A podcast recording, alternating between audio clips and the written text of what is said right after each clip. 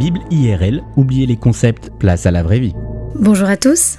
Combien de fois avez-vous entendu des phrases telles que Bats-toi jusqu'au bout, on a perdu une bataille mais pas la guerre Tant qu'il y a de la vie, il y a de l'espoir. La culture dans laquelle on vit nous pousse à ne pas s'avouer facilement vaincu et à être persévérant jusqu'au bout.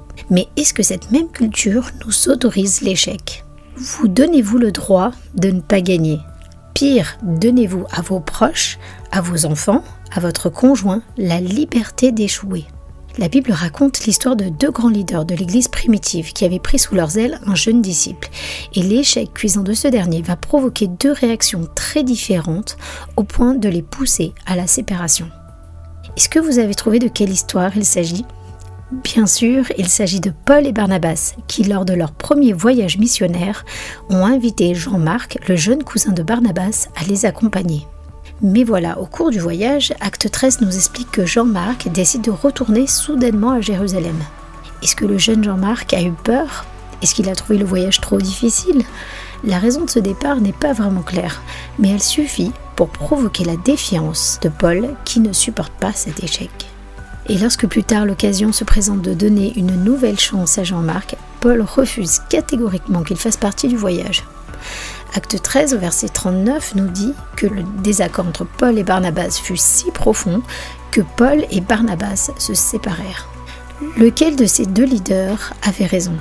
L'échec de Jean-Marc était-il acceptable? Est-ce que cette équipe pouvait s'offrir le luxe d'accorder une deuxième chance à Jean-Marc? Barnabas se montrait-il trop naïf? En réalité, Paul semblait oublier quelque chose. Juste après sa conversion, le seul qui avait eu confiance en lui et qui l'avait pris sous ses ailes malgré ses échecs du passé, c'était bien Barnabas.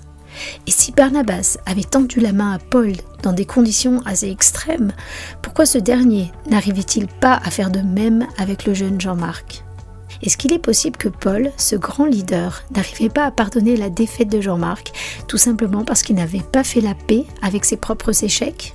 L'histoire ne s'arrête pas là. Les Écritures nous indiquent que quelques années plus tard, Paul se retrouve en prison à Rome. Et alors qu'il est abandonné par beaucoup, Paul demande dans la deuxième lettre à Timothée qu'on lui envoie la précieuse présence de Jean-Marc à ses côtés.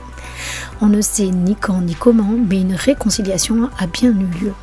Et cette histoire biblique devrait nous pousser à la réflexion. Comment est-ce que je réagis aux échecs des autres? Est-ce que je leur donne le droit de se tromper? Quels sont les échecs que je tolère le moins? Se pourrait-il que je projette ma propre culpabilité sur les autres? Mais surtout, est-ce que j'ai réussi à faire la paix avec mes propres échecs? Si Jésus a certes pardonné mon passé, est-ce que j'ai réussi de mon côté à me pardonner? Et si ce n'est pas encore le cas, quel est ce mensonge qui m'empêche de faire la paix avec mon passé alors que je me sais pardonner par Christ? Prenez le temps de la réflexion et je vous dis à très bientôt.